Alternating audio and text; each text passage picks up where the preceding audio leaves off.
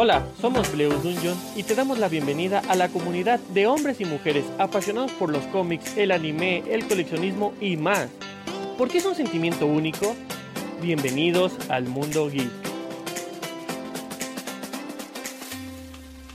Hola, soy Daniel Encinas, director y fundador de Bleus Dungeon. El día de hoy quiero platicarte sobre un tema que realmente se une en pasión y propósito, y es que son los beneficios en el coleccionismo para niños. Mira, leí un artículo en, internet que, me dejó fascinado y, realmente encajé con, con, este mensaje, porque te comento, ese, es parte de nuestro propósito como tienda, entonces eh, el que pueda mezclar coleccionismo en niños y de una forma tan detallada, me, me, fascinó, me encantó y quiero compartirlo contigo para que entiendas de lo que voy a estar hablando en este podcast. Primero empecemos con la definición de coleccionismo, afición que consiste en la agrupación y organización de objetos de una determinada categoría. Los niños alrededor de 5 a 6 años comienzan a tener interés por coleccionar. El coleccionismo es una estupenda herramienta pedagógica porque es muy eficaz para que el niño siga sintiéndose muy interesado y motivado. En el niño tímido y que se relaciona muy poco con los demás, el coleccionismo les ayuda a fomentar las relaciones de intercambio y el contacto personal.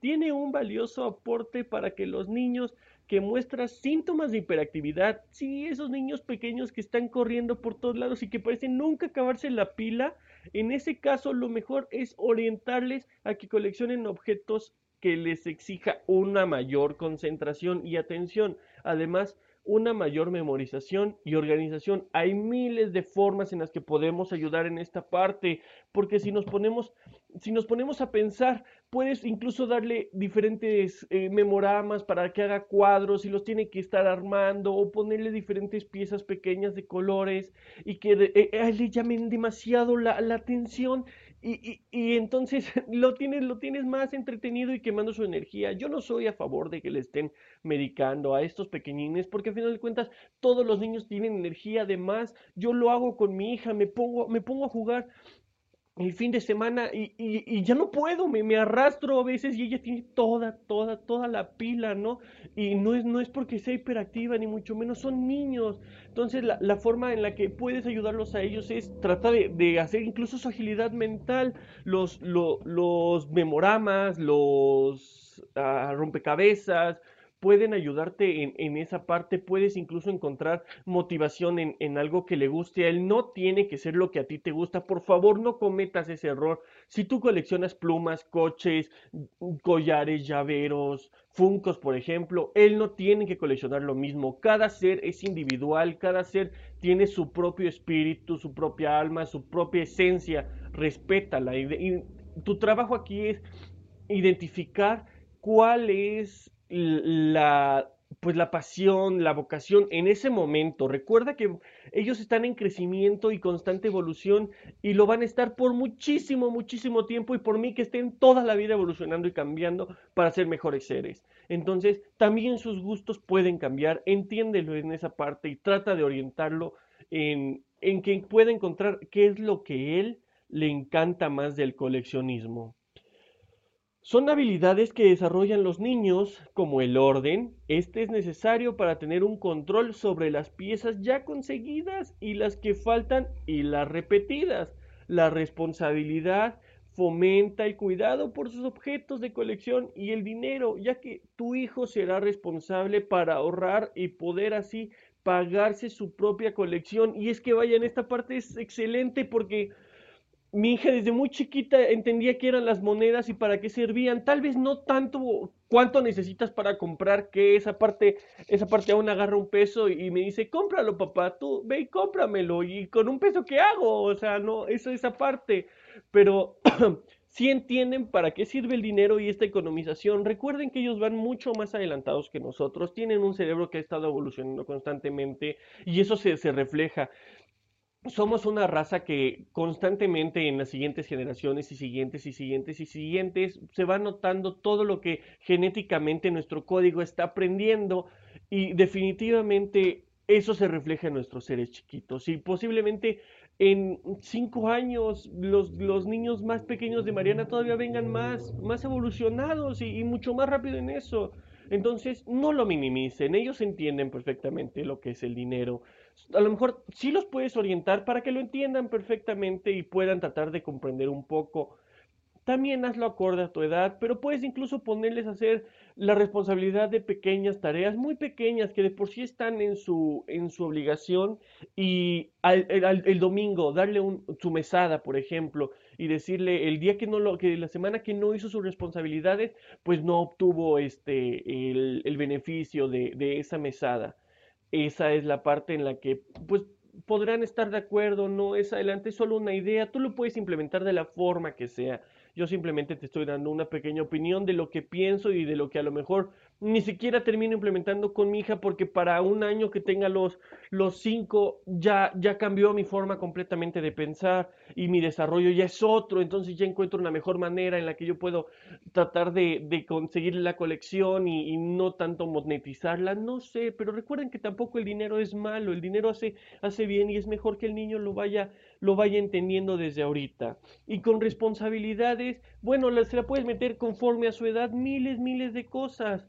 Además de que si al niño le gusta el orden y le gusta tener su, su colección impecable y admirarla, obviamente es niño, déjala que juegue. Si la destruye, bueno, pues ya irá creciendo y irá entendiendo que se ve feo ese cochecito que se rompió en su colección por jugar con él y ya lo habrá haciendo, pero no dejes de, de, entender que son niños y que tienen esa esencia que necesitan disfrutarlo, por favor. La organización el niño debe saber que en todo momento se encuentra sus objetos para así poder intercambiar cuando lo desee. El respeto. El niño aprenderá sobre todo el cuidado de su colección, que es de lo que ya estábamos hablando. Además podrá apreciar a partir de lo propio y de la importancia que es respetar, respetar los artículos de los demás. Pero esto es en base a descubrimiento, a evolución. ¿Cómo quieres que entienda que tiene que cuidar un cochecito si no antes pasó por destrozar uno y ver que ya no se ve de la misma forma? Deja que tenga su proceso de enseñanza y aprendizaje como él se acomoda. Acuérdate que muchos somos visuales, otros son auditivos.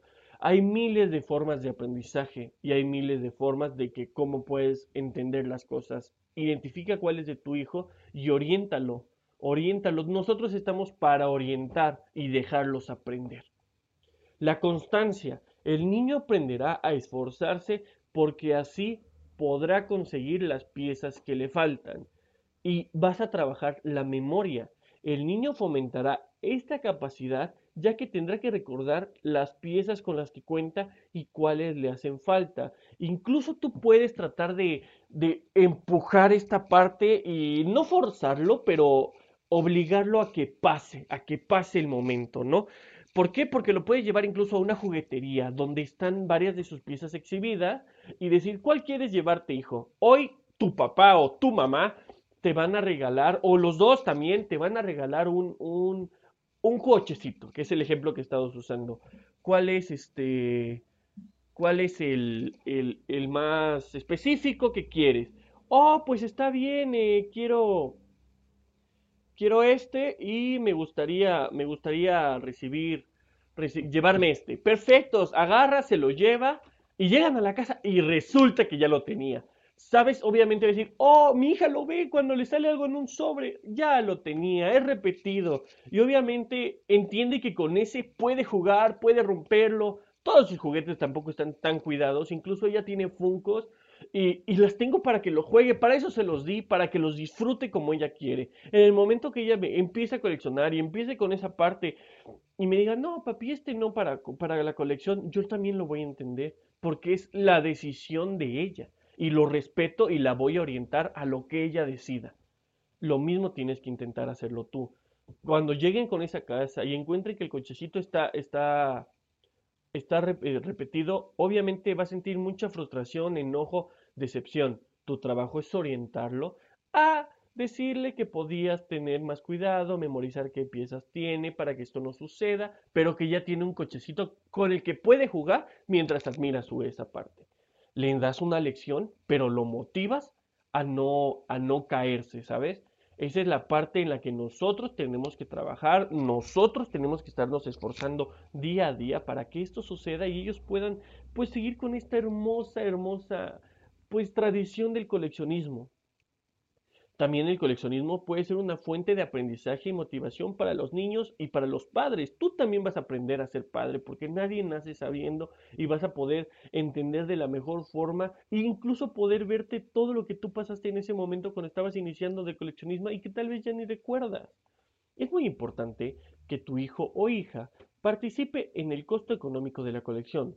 Debe aprender que su juego tiene un precio y que él debe de responsabilizarse de esa parte es muy importante de verdad, como lo mencionábamos al inicio, que se pongan un poco pues monetizando con, con, la, con la idea de, del dinero, no tanto como de el dinero es malo, no les digan nunca que el dinero es malo, al contrario, el dinero es bueno, te ayuda en muchas cosas, te ayuda a comprar infinita de cosas, es buenísimo.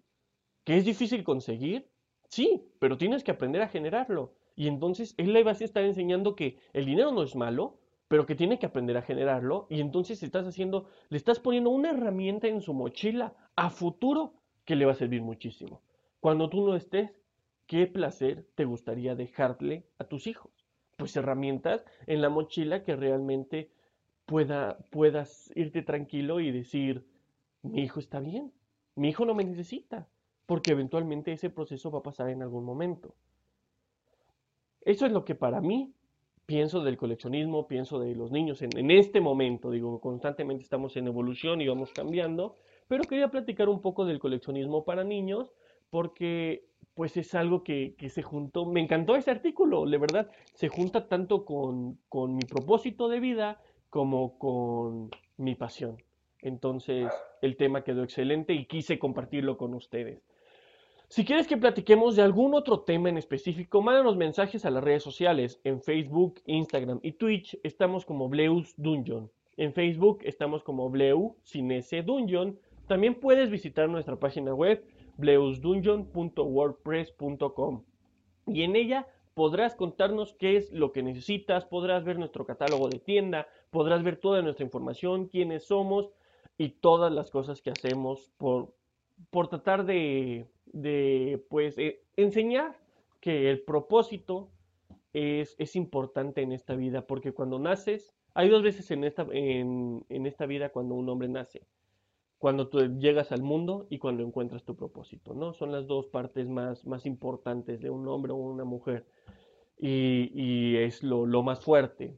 También subimos contenido a diario, geek, o sea, subimos datos curiosos sobre anime, sobre Disney, sobre videojuegos, sobre la cultura pop en general, historias de Japón, miles de cosas que nos apasiona y que queremos que, que ustedes escuchen y que realmente pues hacemos por ustedes, ¿no?